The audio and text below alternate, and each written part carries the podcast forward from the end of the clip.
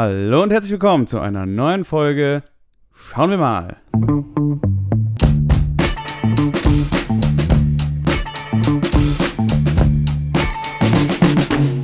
Tachchen. Das war Leo und ich bin auch da. Und äh, es geht direkt los, beziehungsweise, ähm, Leo, du wolltest, glaube ich, noch etwas zu einer, einer äh, anderen Folge erzählen. Noch eine neue Info, die du bekommen hast. Ja, genau. Äh, sehr cool. Wir haben das erste Mal von einer Hörerin, was heißt eine Hörerin, eine Bekannte von mir. Wir haben schon Fans. Nein, äh, wir, äh, uns hat jemand geschrieben, der, der die ähm, John Wick-Folge gehört hat. Und die Dame äh, war tatsächlich Beleuchterin am Set von John Wick 4. Und ähm, was mich überrascht hat, war, dass der Film zu 80 Prozent in Deutschland gedreht wurde. Natürlich, natürlich. Wo auch sonst. ja, also mich hat's überrascht. Ähm, also auch die waren noch nicht on Location in Paris oder so, sondern das, äh, also bei dieser Treppe weiß ich es nicht. Aber auf jeden Fall, wir hatten uns ja, wir hatten uns ja gefragt, wie die diese äh, an diesen krassen Orten in Paris zum Beispiel gedreht Der haben. Arc de Triomphe, die Szene, wo sie um das Ding drumherum Genau, und das Sacré-Cœur und so, Mhm, bla bla, mhm. die Sachen. Und ähm, jedenfalls, den Arc de Triomphe, diesen, also diese Szene, diese Action-Szene um diesen Kreisel drumherum, den haben die nicht dort gedreht, sondern auf einem verlassenen Flugzeughangar in der Brandenburg irgendwo. Und die haben tatsächlich äh, nur die vorderste Reihe Autos, also direkt hinter den Stuntleuten, die ist echt. Da fahren einfach so verschiedene Autos rum. Und alles dahinter ist CGI. Ach krass. Also auch der Arc de Triomphe ist CGI, alles CGI. Okay, verrückt. Aber, aber wei- weißt du, haben die das dann mit äh, ähm, Greenscreen oder, oder Bluescreen gemacht? Äh, Das äh, weiß ich tatsächlich nicht ganz genau. Ich glaube, mit diesem Widescreen ist das entstanden tatsächlich so. Mm, mhm, mhm. Also, okay, also magst du mal erklären? Ja, kann ich machen. Also äh, es gibt ja, okay, wir, äh, es gibt ja Greenscreen, Bluescreen. Das ist, sind so diese geläufigen Begriffe quasi. Also für alle, die jetzt gar nicht wissen, wovon wir reden, ähm, man kann Schauspielende vor einen grünen Hintergrund zum Beispiel stellen und diesen Hintergrund kann man dann durch was anderes ersetzen. So als würde es dann, als würde diese Person dann, keine Ahnung, im Weltraum oder wo auch immer stehen. So. Und ähm, es gibt eben Bluescreen, Greenscreen, aber eben auch Widescreen. Oder eben auch äh, neuerdings, äh, ich weiß nicht, ob es neuerdings ist, aber jetzt auch auf jeden Fall groß zum Einsatz gekommen, ähm, den Sandscreen. Genau, ähm, in Dune. Richtig. Ja, also damit dann alles so sandfarben aussieht und so. Genau, äh, und äh, Widescreen ist halt so eine neue Technik. Äh, Ja, so, so neu ist sie jetzt nicht. Also es ist halt, es ist halt, also anst anstelle des grünen oder des blauen Hintergrunds nimmst du halt einen weißen, damit du eben nicht, nicht so diesen Spill, also quasi die Reflexion oder die, ähm, der Farbe auf den Darstellern, DarstellerInnen und äh, dem, dem, dem Set generell hast. Du meinst quasi die Reflexion von dem Grün auf dem Gesicht zum Beispiel oder so. Genau, richtig. Ähm, das haben wir nämlich auch schon mal gemacht bei einem ähm, Dreh. Da haben wir in einem Zug gedreht, einem Zugabteil. Und ähm, natürlich sollte der Zug sich bewegen. Er stand aber und statt, anstatt dessen hatten wir dann draußen einfach äh, ein Widescreen aufgestellt. Ähm, sodass wir da später einen äh, bewegten Hintergrund einfügen konnten. Und der Kameramann hat sich extra für ein Widescreen entschieden, weil hätten wir da was Blaues oder was Grünes hingesetzt und das voll angeleuchtet, damit das eben in voller Pracht auch erstrahlt und gut erkennbar ist, dann hätte dieser komplette innere Waggon grün geleuchtet am Ende. So, und das, Und das ist dann nämlich ein Pain, das dann für die, für die VFX-Artists, äh, das dann raus zu, so raus zu retuschieren, dass das Grün auf dem Gesicht nicht äh, gekiet wird und so. Also Keen heißt, dies, ist, heißt dieser Prozess, von diese, diese Farbe eben rauszunehmen. Ähm, okay, dann erkläre ich nur ganz kurz, äh, wo wir jetzt, wenn wir das jetzt eher erwähnen, äh, was Greenscreen und Bluescreen überhaupt ist. Äh, oder wo das herkommt, weil ja Bluescreen war es ganz am Anfang ähm, weil ähm, beim Bluescreen greift man eben auf so Neonblau zurück und Blau ist eben exakt auf der anderen Seite des Farbspektrums, also des Kreises der Komplementärfarben, äh, als Rot. Und Rot findet sich eben vor allem viel in, menschlich, in der menschlichen Hautfarbe wieder. warum, Leo, warum rot? Äh, keine Ahnung. Wegen Blut? ja, genau darauf wollte ich hinaus. Achso, ja. ähm, Und ähm, bei, äh, so, und im Endeffekt ähm, hat man damals dann gesagt, okay, dann nehmen wir blau, weil dieses, diese, diese Lichtwellen können wir dann mit einem Filter besonders gut rausfiltern, ohne dass wir viel von den Personen, die eben vor dem Greenscreen stehen, wegnehmen. Bluescreen. So. Äh, Bluescreen, meine ich. Das ist wichtig. so, und jetzt äh, kurz nochmal technisch, wir machen es ganz kurz, den technischen Klugscheißer-Teil. So, und irgendwann dann mit im Zuge der ganzen Digitalisierung auch vom Filmprozess wurde es eben nach und nach grün, Greenscreen, weil jetzt schreien mich wahrscheinlich alle Techniker gleich an äh, und alle Kameraleute. Ähm, aber äh, ich glaube, weil in den Sensoren, weil die, weil die herkömmlichen Kamerasensoren, also die, die das Bild äh, auf, also das Licht aufnehmen und zu einem Bild machen, sind deutlich sensibler für grüne Farben. Weil äh, hier, hier Info einfügen. weil äh, technische Prozesse, äh, wie auch immer, ist auch egal. Genau. Auf jeden Fall, das ist der Grund. So. Ja, ich hoffe tatsächlich, dass uns keiner unserer äh, Kolleginnen und Kollegen äh, dafür steinigen wird. Ähm, auf dem Gebiet sind wir leider keine Experten, aber das ist so ungefähr das, was wir, glaube ich, mitgenommen haben von den Erzählungen von unseren Kameraleuten und VFX-Leuten, die uns das versucht haben, irgendwie zu erklären. Genau. Das nur so zum Hintergrund, äh, das hat sie eben, die Bekannte eben mir erzählt. Fand ich ganz spannend. Okay, fand sehr ich schön. Ganz, fand ich ganz cool. Aber äh, nette, nette Info, vielen Dank dafür. Ähm, und damit äh, grätschen wir dann auch wieder zurück zu unserem eigentlichen Film, den wir gerade eben erst gesehen haben. Und zwar ganz neu im Kino: Guardians of the Galaxy Volume 3 von James Gunn. ich bin Groot. Yay!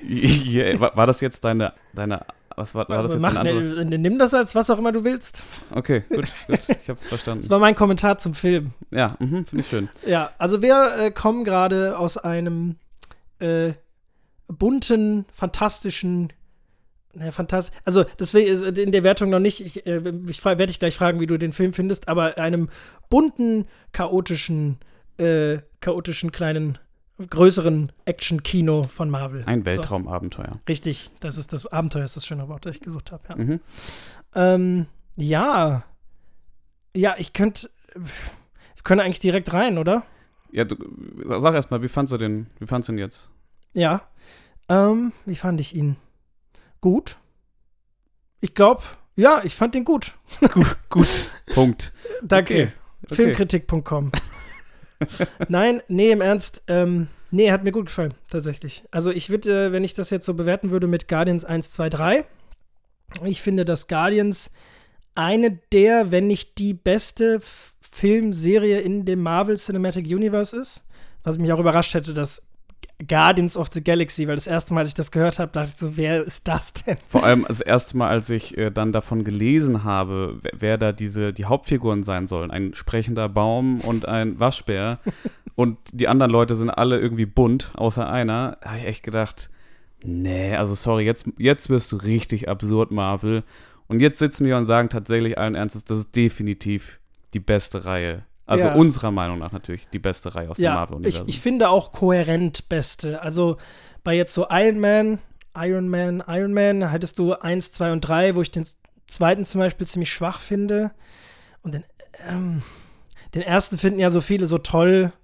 Ja, ich, egal. Also ist auch jetzt wurscht. Bei Thor ist der zweite eine absolute Katastrophe. Der erste auch. Bei Captain America ist der erste eine absolute Katastrophe. Also es gibt halt so irgendwie immer so Schwächen und so. Und jetzt bei Guardians. Ähm, die könnt, sind alle gut. Könnte ich wirklich sagen, die sind alle gut. Me meiner persönlichen Meinung nach würde ich sogar sagen, eins und drei gefallen mir besser als der zweite. Mhm. Ja. Ähm, Deswegen werfe ich jetzt zurück. Wie geht's dir mit dem Film? Genau, äh, würde ich direkt einsteigen, nämlich ähm, weiß ich noch nicht. Also ich, ich tue mir da wirklich sehr schwer, haben den ja auch äh, eben erst gesehen quasi. Und ähm, also wenn ich, wenn ich ihn jetzt mal nur mit den ersten beiden vergleichen sollte, dann würde ich sagen, ähm, der erste war so ein Film, der hat mich erstmal im Kino, also ich habe mich sehr darauf gefreut irgendwann und als ich ihn im Kino gesehen habe, ich hatte richtig viel Spaß dabei. Also es ist ein Film, der hat mich richtig mitgenommen in so eine krasse kunterbunte, verrückte Science-Fiction-Welt, die ich so noch nicht gesehen hatte. Der ist einfach mega, mega witzig. Ja, er ist, dann ist er noch mega witzig, genau. Er hat unfassbar tolle Charaktere, die allesamt in diesem Film eingeführt werden und die du allesamt in diesem Film auch lieben lernst. Ähm, Das, das ist übrigens, wenn ich kurz reingrätschen darf, das ist echt ziemlich stark, weil wir sehen zum Beispiel, wenn man jetzt mal zu DC schaut, äh, bei der Justice League, das kann man auch sehr verkacken. Das kann man auch nicht hinkriegen, wenn man quasi ganz viele Figuren in einem Film einführen will und die dann auch noch zu einem Team formen. Also das ist gar nicht so einfach. ja, das, das klappt eben nicht so gut, äh, also nicht immer so gut. Und James Gunn hat das eben einfach hingekriegt und zwar fantastisch. Und mit dem zweiten hat er, finde ich, sehr, sehr, sehr, sehr gut nachgelegt. Also den würde ich auch auf einer Ebene mit dem ersten sehen. Das Einzige, was mich am zweiten so ein bisschen stört, ist der Mittelteil, ne, wo, wo er da so auf, äh, wo, wo Peter Quill und sein Vater so auf Family Time machen, sich so eklig. Die Daddy Time, boah, ich weiß ich, sich ich so weiß, den Ball zu werfen. Boah, so. ich weiß immer nicht, ob das, ob das absichtlich so ätzend kitschig ist, diese Szene. Also ob sich James Gunn wirklich hinter der Kamera stand und sich ins Fäustchen gelacht hat und gedacht, ach Gott, das ist so cheesy, aber genau so soll es sein. Maybe. Hm. Ähm, ich ich, fand's, ich find's weird. Und auch dieser ganze Erklärbär-Teil, also wo ähm, der Vater, der, ähm, wie heißt er noch? Val Kilmer? Nein, nein, nein, nein, nein. Oh Gott, Val Kilmer doch nicht. Nein, ähm, Kurt Russell. danke, genau. Äh, so, und, ja, und die Kurt Figur Russell. meinte ich eigentlich. Ce Celestial? Ich weiß nicht, wie er heißt, aber er ist ein Celestial- Celestial. Genau, äh, ich weiß auch nicht mehr, wie er heißt. Ähm, Ego. Da, da ist es wieder. Ego Echt? heißt er. Mhm. Da ist der Name ja richtig Programm. Ja. Da saßen, äh, da saßen ein paar Autoren und haben sich gedacht, hm, jetzt sind wir richtig clever. Äh, Gut, er ist ja auch aus den Comics. Ähm, so, und auf jeden Fall, ähm, er hat ja dann diese, diesen Teil, wo er so super lang erklärt, so seine komplette Backstory, einfach nur so, dann ist das passiert und dann habe ich dies gemacht und dann ist jenes passiert und dann waren wir irgendwann an der Stelle, wo wir jetzt sind. Das ist so, oh Mann, also hätte, hätte, hätte man das nicht irgendwie schöner lösen können. Das hat mich so ein bisschen genervt. Obwohl Egal, ich mag das, wie das dann sich, weil das wird ja so gebrochen in dem Moment, wo er das so überschwänglich über sich erzählt und dann noch, glaube ich, irgendwie in Bildern so zeigt. Und dann kommt ja so ein Nebensatz irgendwie, ja, und deswegen, ich musste sie verlassen, wir haben nicht zusammengepasst. Er spricht über Quills Mutter. Sagen, ja, ja, und deswegen habe ich dann auch den Krebs in ihren Körper gesetzt. und das ist ja der Moment, in dem das dann shiftet. Den Ja. fand ich nicht schlecht. Das ist, das ist ein schöner Moment, das stimmt. Naja, so, so viel zum zweiten Teil. Trotzdem fand ich ihn sehr, sehr gut. Und jetzt zum dritten Teil, über den wir eigentlich auch gerade sprechen wollen. Ähm, vieles, was mir die ersten beiden Filme gegeben haben, hat mir der zweite jetzt nicht mehr so sehr gegeben. Der dritte meinst du? Äh, Entschuldigung, der dritte hat mir das jetzt nicht mehr so gegeben. Und das ist vor allem der Humor, die Leichtigkeit. Ähm, Ende. Oh, ich finde aber, ja, ja, du hast recht. Er ist nicht mehr ganz so witzig, aber ich finde schon, er ist auch eine ganze Spur emotionaler. Und das, das finde ich zumindest, also für mich funktioniert das tatsächlich auch. Also ich war schon voll drin, gerade bei der Geschichte über die Figur, über die wir gleich sehr viel reden werden. Der Film hat nämlich eine, für mich zumindest, überraschende Hauptfigur. Oder eine Figur ist sehr wichtig und das hat mich überrascht. Ähm, und das hat für mich voll funktioniert. Also da war ich jetzt auch nicht schad drum, dass da keine Gags zwischendurch waren. Ja, also ich meine, Gags gibt es immer wieder. Ich meine, auch der Film hat, finde ich, dieses klassische Marvel-Problem so, äh, wenn es mal ein bisschen ernster wird, ein bisschen düsterer oder sogar traurig irgendwo, dann sitzen da wahrscheinlich die Marvel-Produzenten äh, total nervös und sagen, Gott, nein, das können wir nicht machen. Wir müssen hier jetzt, Jetzt schnell Gag, hier, mach hier einen Gag. Gag einbauen. Die So. Leute dürfen nicht weinen, jetzt machen Gag. Genau, ja. Und äh, Ja, ich verstehe, was du meinst. also ich Ähm, meine, James Gunn kriegt das noch am besten hin. Das wollte ich gerade sagen. Ich Ne. finde, James Gunn kriegt es trotzdem hin, hin äh, James Gunn kriegt es trotzdem hin, dass das, finde ich, nicht deplatziert wirkt. Also gerade jetzt finde ich bei dieser einen Geschichte, bei dieser einen Handlungs, äh, bei dieser einen Story, wird, macht er ja einfach gar keine Gags. So, also der ist ja da sehr konsequent tatsächlich. Ja, das stimmt. Also an sich kann man, glaube ich, schon sagen, ähm, der Film ist an sich noch immer einer der besten Marvel-Filme. Das heißt, wenn man ihn jetzt mal mit, mit den ganzen, mit allen Marvel-Filmen vergleicht und vor allem mit denen jetzt von der letzten Phase, ich weiß nicht, in welcher wir jetzt gerade sind, auf jeden Fall seit den, seit, Seit Phase 4. nee, ich hab kein, ey, sorry, Also ke- keine Ahnung, Endgame seit Endgame. Ende von Phase, Phase 3. Bist du sicher? Ja, und dann Ich glaube nämlich Phase 4. Ist auch Okay, egal, egal, ist, ja. ist scheißegal, sind wir keine Experten drin. Ähm, seit Endgame, alle die Filme, die danach von Marvel noch rausgekommen sind, von denen, da würde ich sagen, ist jetzt hier unser dritter Guardians, neben vielleicht noch dem Spider-Man, dem letzten, der rausgekommen ist, auf jeden Fall der beste. Ja, ich finde, der Spider-Man, der gilt nur so halb, weil der ist ja so ein bisschen Sony auch noch. Ja, es ist sehr viel Fanservice in dem Spider-Man-Film, und aber ein sehr schöner Fanservice.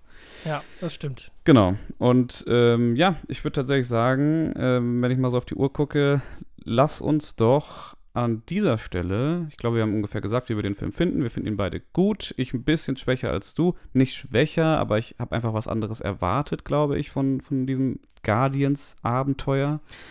Ähm, Absolut. Ich finde nur, genau, mein Fazit wäre nur zu sagen, jetzt für alle, die es noch nicht, und ich kann die Story noch mal ganz kurz anreißen gleich. ja, Spoilerfrei, aber wäre zu sagen, wenn man sich nach diesem Marvel vor vier, fünf Jahren sehnt, dann kann man den, finde ich, schauen. Eher als die ganzen anderen Dinger, die da gerade so rumfliegen. okay. Ja, das stimmt auf jeden Fall. Ähm, Story anreißen können wir gerne machen. Ich würde sagen, äh, ich mache das diesmal. Okay, mach du das. Ich probiere das jetzt mal, sonst machst du das Stimmt, ja ich mache meine Zusammenfassung. Mach Genau, okay. Okay, jetzt darf ich bloß nicht verkacken, sonst darf ich das nie wieder tun.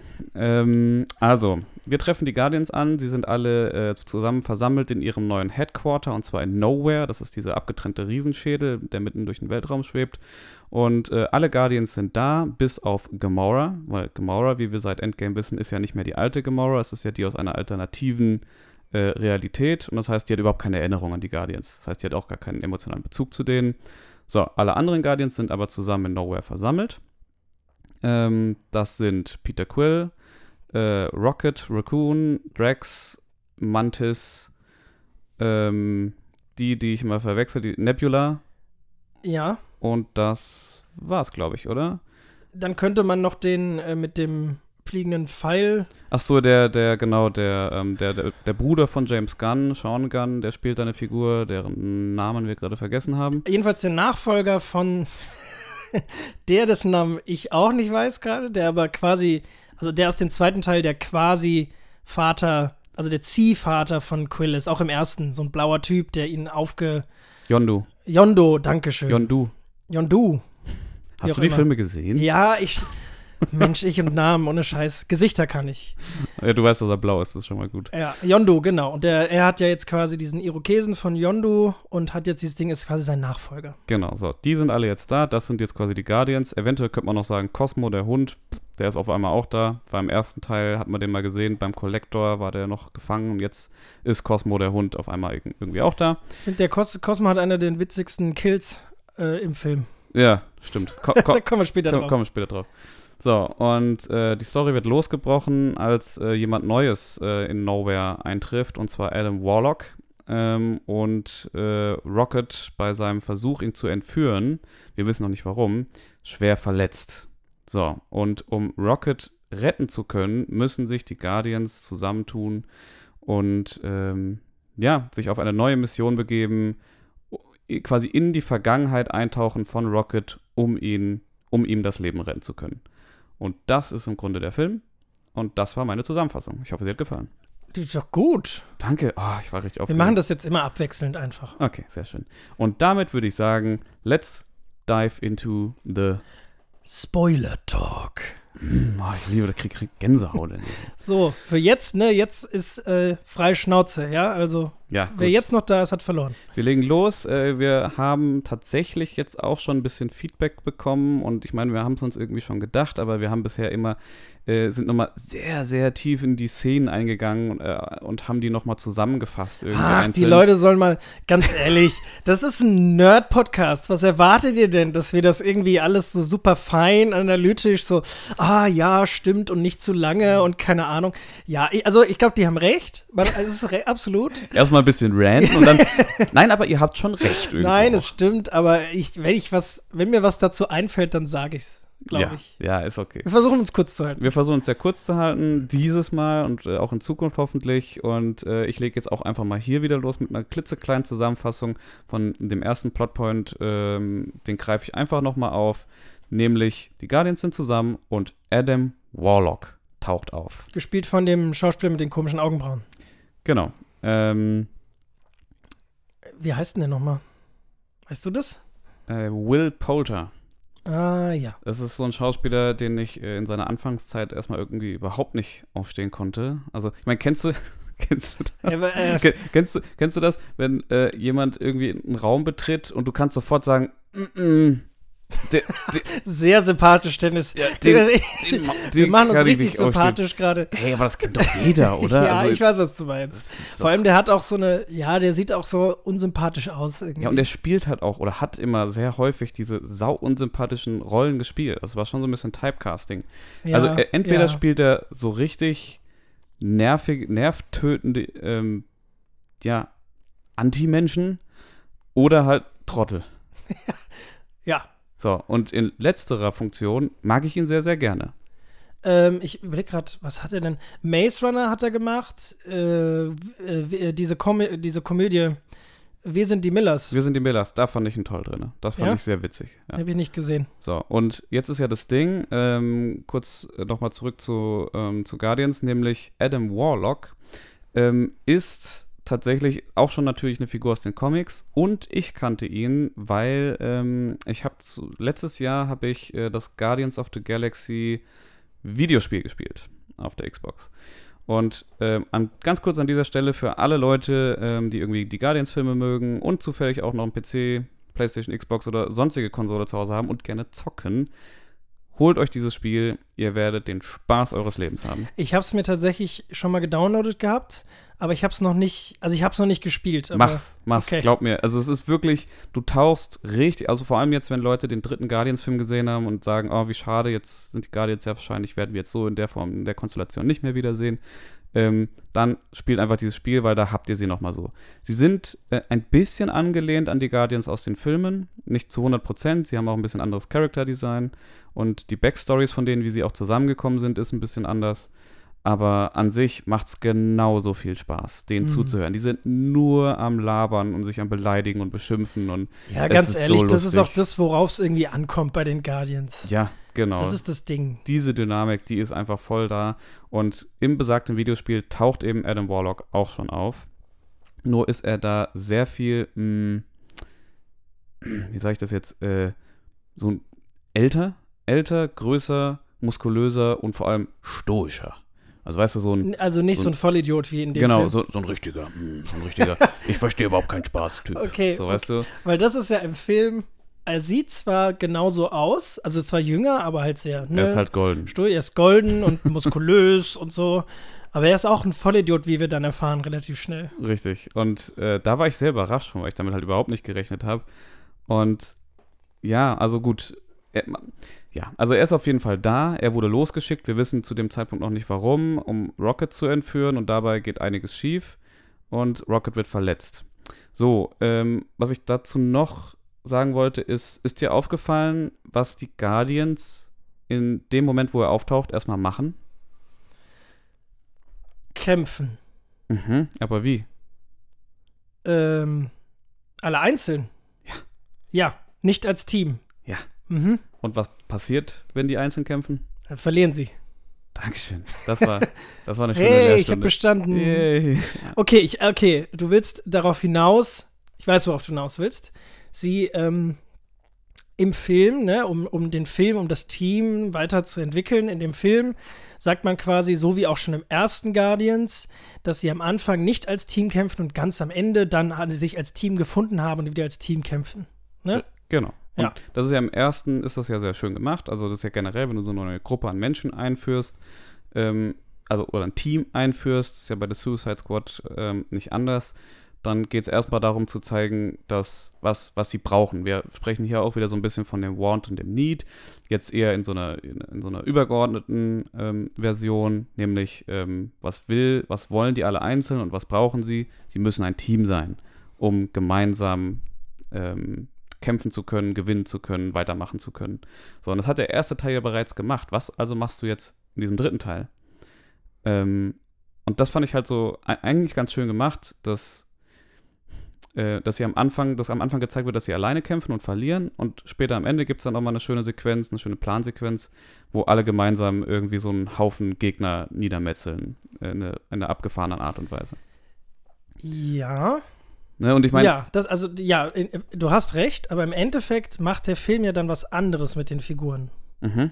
Also, also wir haben ja nicht, und das finde ich, die, wenn man von der narrativen Stärke spricht, von dem Film, die narrative Stärke an diesem Film, ist das ja eben nicht, dass wir nicht dieses wieder klassisch nochmal durchgekaut erleben, okay, wir haben ein Team, das gar nicht funktioniert und am Ende funktioniert's, sondern wir haben ein Team, das eigentlich schon besteht, vielleicht seine Schwierigkeiten hat am Anfang, aber wo sich dann die einzelnen Figuren entwickeln und dann eben feststellen, dass jetzt ihre Zeit in dem Team eben vorbei ist. Das ist ja so das Kernding eigentlich von diesem Film. Mm, okay, ja, stimmt. Also es ist nicht quasi dieses, ähm, wir haben viele einzelne Parteien, die zusammenfinden müssen und am Ende des Films tun sie das und erkennen das auch, sondern hier ist quasi umgekehrt. Das hatten wir schon im ersten quasi, dass die sich Genau, und, zusammenfinden, ja. und jetzt haben wir es umgekehrt, nämlich wir haben schon ein Team und die hatten eine gute Zeit zusammen, die haben viel äh, erlebt zusammen, viel Gutes getan zusammen und jetzt erkennen die, ist quasi die Entwicklung des Films,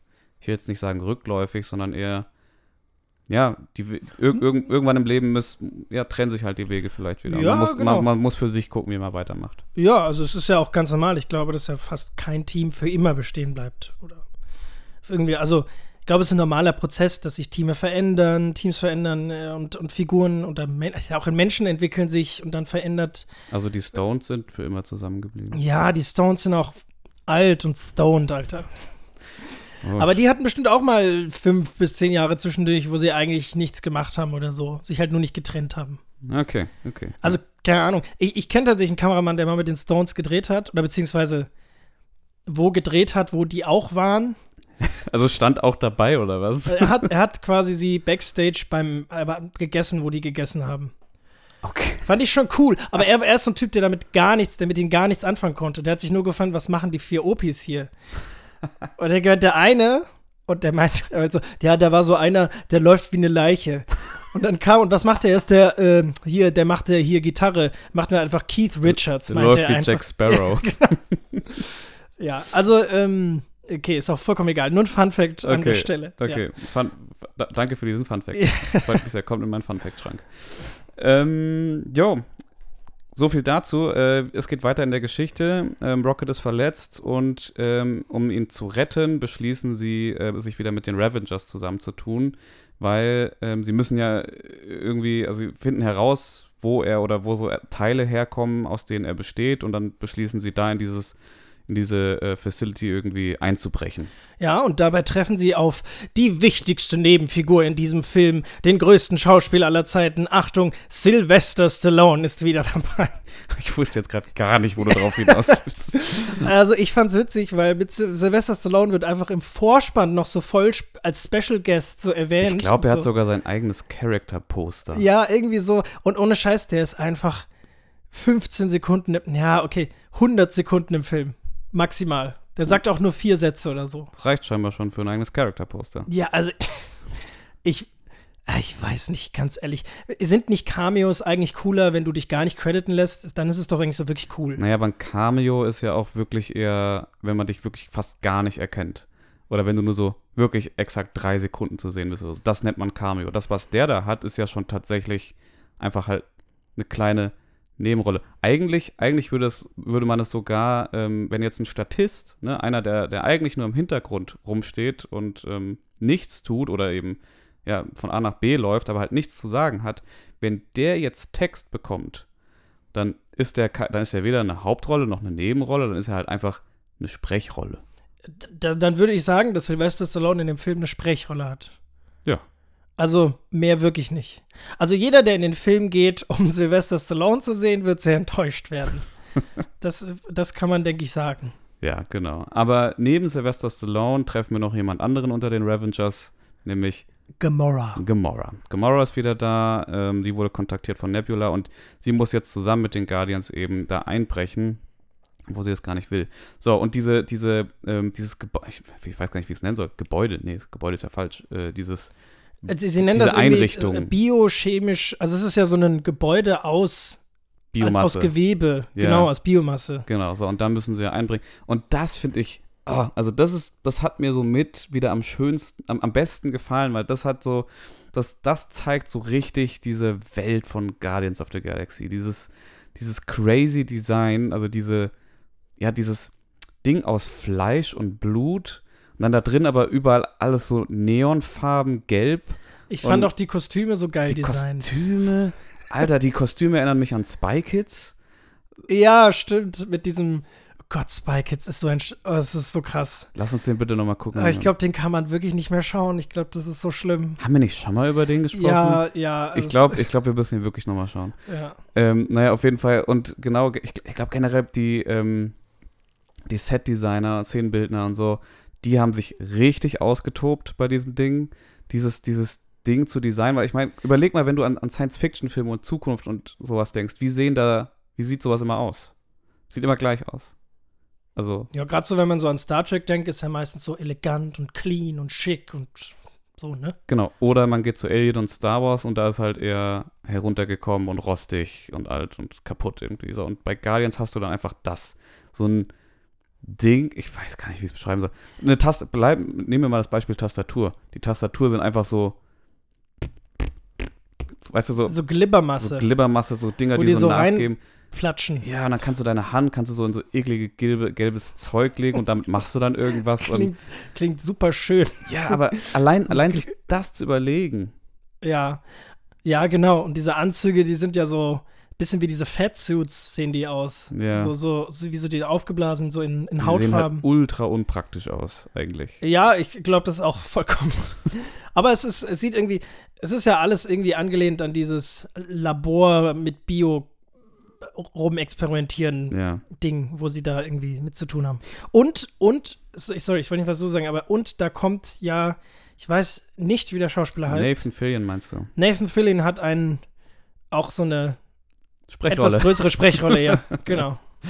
Ja, stimmt, der, der taucht auch, auch, auch tatsächlich auf. Aber ich weiß noch, wir, wir haben im Kino gesessen und wo wir ihn sehen, haben wir beide so gelacht, so dieses, Ja, so dieses, ah, den kenne ich. dieses unangenehme ich habe Lachen. auf jeden Fall auch ausgeatmet. Genau, so. Aus, äh, warte, was war der nochmal? Castle ist das, ne? und unter anderem Castle, Ja, genau. die Ja. Hauptfigur von Castle. Und er hätte, er hätte einfach, äh, in Uncharted hätte er einfach Nathan Drake spielen sollen. Meine Meinung. Wollen wir jetzt zu alt vielleicht dafür. mittlerweile schon. Wollen wir jetzt aber nicht drüber sprechen. Ähm, ich würde nämlich gerne zu meinem nächsten Punkt kommen. Und zwar der erste, der mich so wirklich eigentlich gestört hat.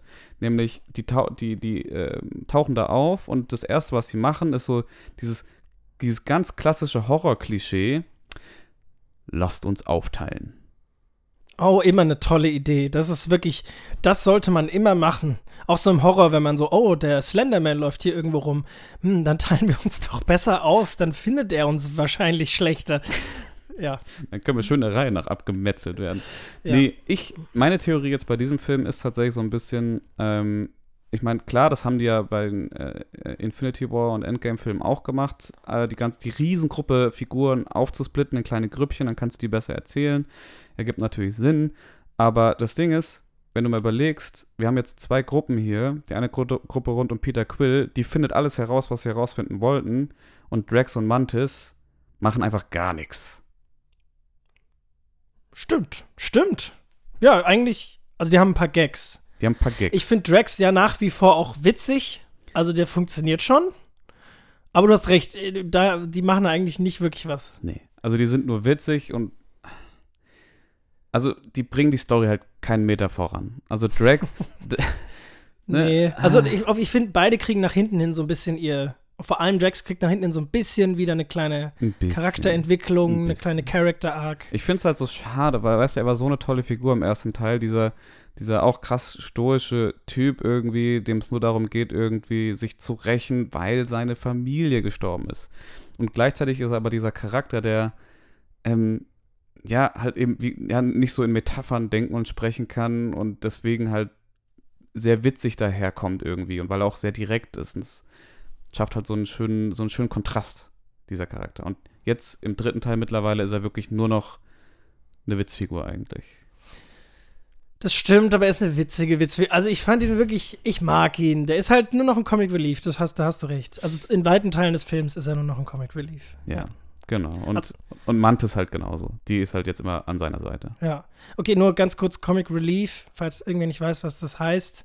Eine Comic Relief Figur ist quasi, oder auch generell Comic Relief ist in einem Film ein Mittel, und das kann man eben auch eine ganze Figur dazu machen, die das immer wieder macht, ähm, ein Mittel, um äh, Spannungen, die erzeugt werden, dann ähm, auf komödiantische Weise aufzulösen und damit den Zuschauenden zu erlösen aus dieser Spannung und aber quasi auch einen Humor äh, unterzubringen in dem Ganzen. Es funktioniert eben sehr gut und sehr wirkungsvoll und es gibt eben ganze Figuren in Filmen, die quasi nur das sind.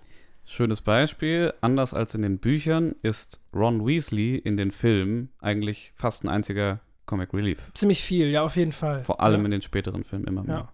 Und gerade so, ach, wenn man so Animationsfilme, Sid zum Beispiel aus Ice Age, im ersten Teil vielleicht nicht nur, aber da auch am ehesten und danach hinten hin halt immer mehr wirklich nur noch ein Comic Relief. Also, das sind so diese klassischen Figuren, die vor allem witzig sind und äh, eben der, der Geschichte nur immer mal so ein bisschen was dazugeben, aber eigentlich da sind, um alle bei Laune zu halten. Ähm, neuer Fun Fact.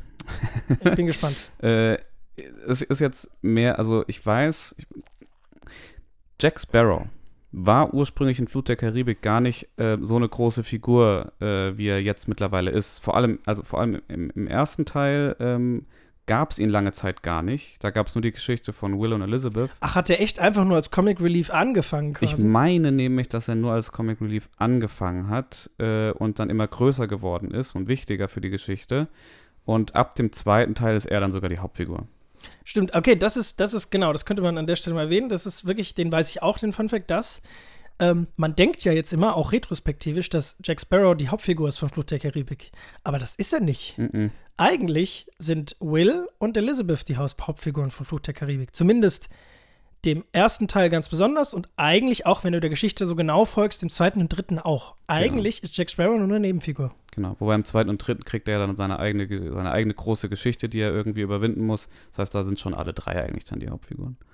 Ja, Na, ja, naja, aber äh, rudern wir mal wieder zurück äh, zu Guardians. Ähm, und es geht weiter in der Geschichte. Wir haben nämlich jetzt etwas herausgefunden. Wir wissen jetzt, ähm, also beziehungsweise die Guardians wissen jetzt, dass Rocket äh, da irgendwie operiert wurde. Und da habe ich mich nämlich noch gefragt, dieses Ding, was sie da klauen aus dieser Einrichtung, ähm, war das jetzt nur eine Überwachungsaufnahme von den Operationen?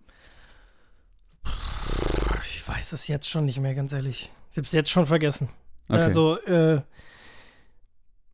naja, auf, auf jeden Fall führt das sie jetzt auf die nächste Spur. Genau, also Rocket ist ja so ein, so ein Tech-Schnitzel, das irgendwie zusammengeschuss. Nein, er ist ein Waschbär.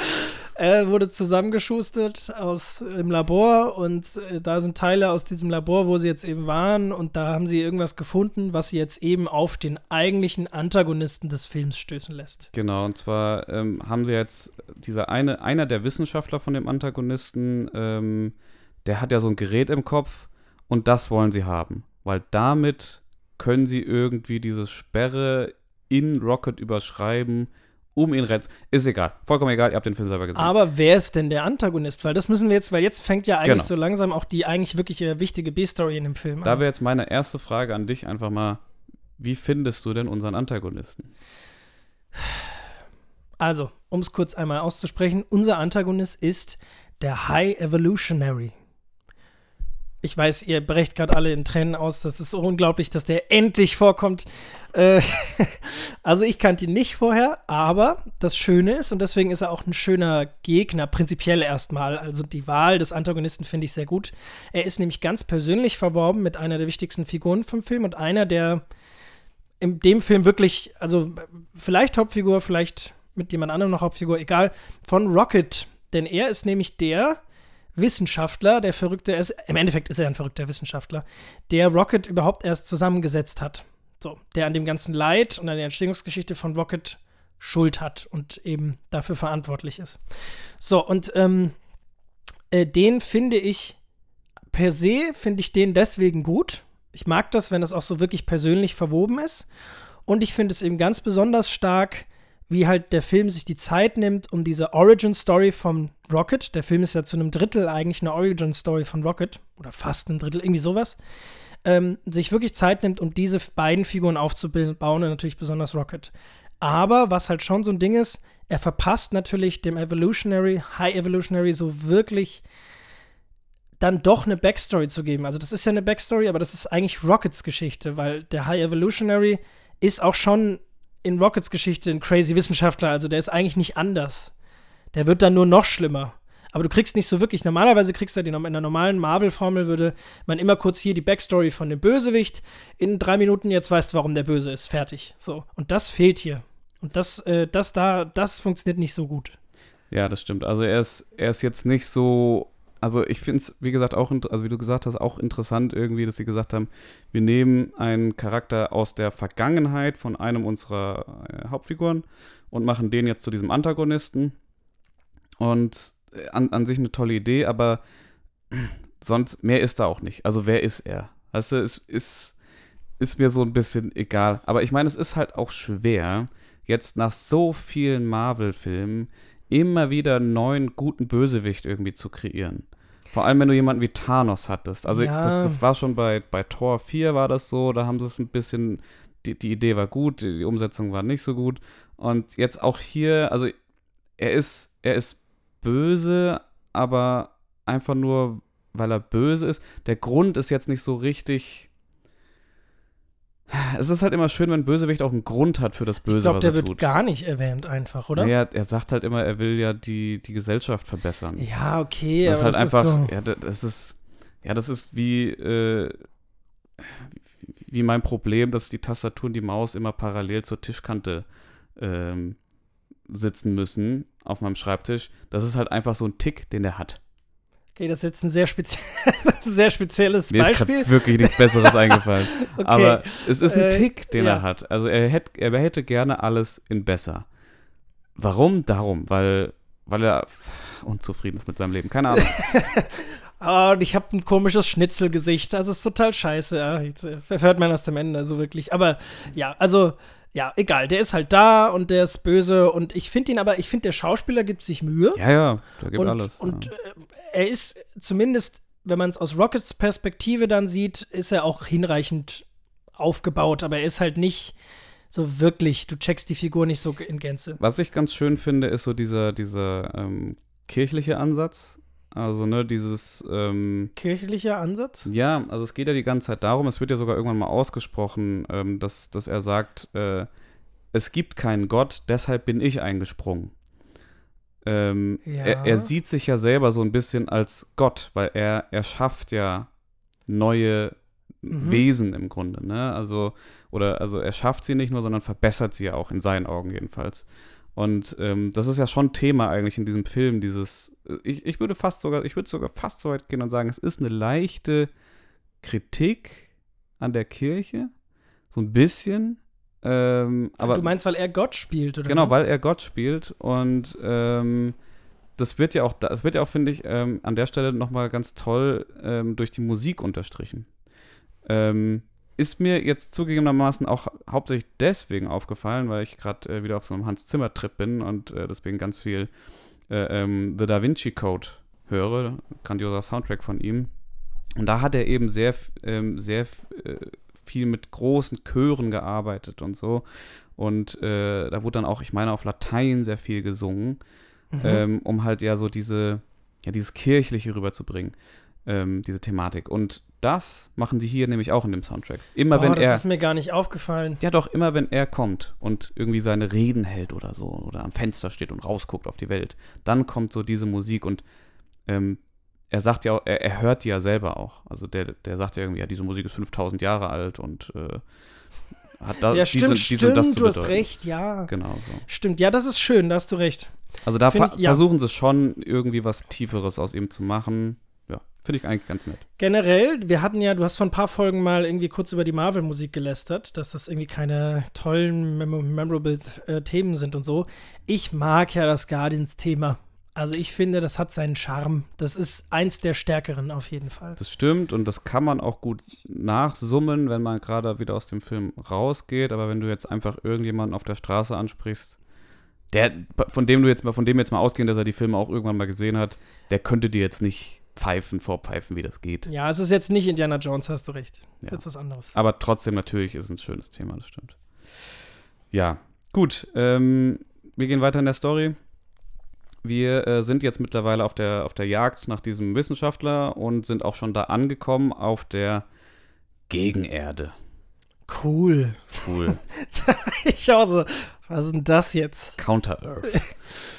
Ja, okay, äh, genau, die Gegenerde. Ja, also quasi der High Evolutionary hat ja seine eigene Welt erschaffen, auf der er seine Völker da züchtet und warum auch immer hat er die Erde als Beispiel genommen, weil die. Ja, das denke ich mir halt auch. Weißt du, also es gibt, wir haben schon so viele krass geile und auch schöne ähm, Planeten, vor allem im Guardians-Universum, gesehen, die irgendwie interessant sind und toll und schön und so.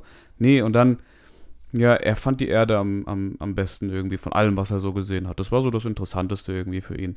Ich meine, ja, das ist, ich weiß nicht, ob es nur daran liegt, pff, könnte ich mir vorstellen. Das ist billig, Dennis. Ist es so? Das, das Man kann einfach nämlich. günstig produzieren auf der Erde. Das weil hab ich mich sind auf der Erde und da kann man günstiger drehen. Genau das habe ich mich gefragt. ob, ob halt wirklich so Vorgabe ist, ähm, hier James Gunn, ähm, du hast zwar einen Film, der spielt im Weltall, Weltall, aber mindestens ein Viertel davon sollte schon auf der Erde spielen, damit wir hier einfach drehen können und nicht, nicht alles am Computer machen müssen. Ist das der Grund? Ich weiß Keine Ahnung. nicht. Also ich finde auf jeden Fall, es sieht auch ein bisschen anders aus. Ja, es fällt raus. Es sieht irgendwie matschig aus. Also es sieht nicht, es sieht.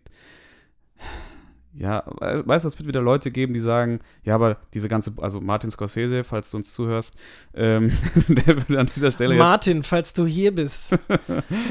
du würdest jetzt wahrscheinlich an dieser Stelle sagen, "Hä, das sieht alles so blöd aus, alles so billig, alles so, so bunt und unrecht und äh, gleich und so. Und ich, ich würde sagen, nein, Martin, da hast du nicht recht.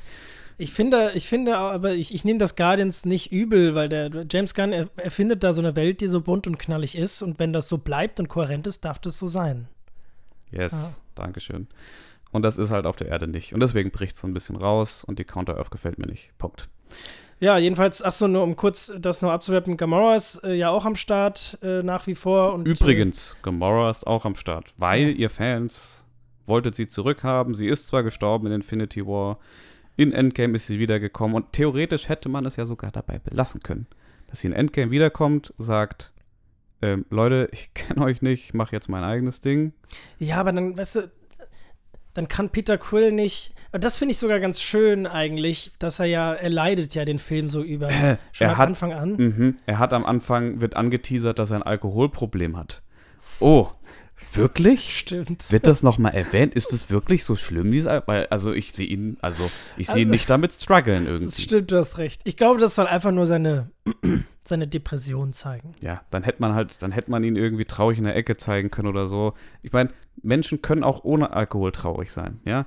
Wenn du, wenn du, es ist halt, wenn du in so einer Geschichte, wenn du in einer, in einer Story, die du schreibst, ähm, anfängst mit, ähm, oh nein, er hat sich schon wieder besoffen. Oh nein, jetzt müssen wir ihn schon wieder da rausholen. Verdammt. Dann ist das halt, dann machst du damit halt ein sehr großes Fass auf. Dann willst du das halt auch auserzählen. Ja, hast recht. Vielleicht ist es ein bisschen breit am Anfang dafür, dass es dann eigentlich. Also, dass es vor allem um seine Depression geht und nicht um Alkoholkonsum. Genau. Das ist, naja. Nicht so schlimm. Ähm, jetzt sind wir, genau, naja, wir sind auf jeden Fall auf der Counter-Earth und ähm, jetzt taucht auch noch Warlock, Adam Warlock wieder auf, ähm, zusammen mit seiner Mutter. So, aber warum? Wa warum, warum ist er da? Kannst du mir noch sagen? Weißt du es noch? Weil er vom High Evolutionary dahin geschickt wird. Aber Hm. das ist, kurz, ich darf schon, ich weiß, worauf du hinaus willst. Ähm, das ist der Grund im Film. Aber der eigentliche Grund ist, weil wir eine neue Figur einführen müssen. Also der Film würde ja auch ohne, wie heißt der, Warlock, Adam Warlock, ja. Adam Warlock, der wäre eigentlich sogar besser ohne ihn. Weil du brauchst ihn eigentlich nicht für die Handlung. Du könntest auch, der High Evolutionary könnte den auch selbst am Anfang versuchen zu holen oder irgendwelche Leute von dem. Also es ist eigentlich nicht wichtig, dass sie so einen Umweg gehen und dann irgendeine Spezies ranholen, die den dann einsammeln soll. Das ist eigentlich egal. Ja, eben. Und vor allem sagt ja sogar der High Evolutionary, ja, ihr besorgt mir den jetzt, sonst lösche ich eure Spezies aus. Und dann ziehen die halt los und wollen halt Rocket besorgen. Und dann sagt der High Evolutionary, eigentlich brauche ich die überhaupt nicht. Ich krieg den auch so. so. Ja. Und nur ja. deswegen, und nur deswegen taucht halt Adam Warlock jetzt auch auf der Erde. Auf Weil der James Gunn den auf. Auftrag hatte, die Figur einzuführen. Yep, genau. Also ich weiß nicht, ob er den Auftrag hatte oder das einfach wollte, aber auf jeden Fall soll Adam Warlock, das kann man jetzt schon mal sagen, in äh, weiteren Marvel-Filmen auftauchen und eine Rolle spielen. Ähm, Hm. Ja, gut, deswegen ist er da zusammen mit der Mutter und es ist ja auch äh, die Idee dahinter, dass dann die Mutter stirbt wegen dem High Evolutionary und das ist dann so der Trigger, weil eigentlich hätte Adam Warlock auch ohne die Mutter dahin gehen können, genauso wie er es beim ersten Mal gemacht hat, war er auch alleine unterwegs. Warum hat er Mami jetzt mitgenommen?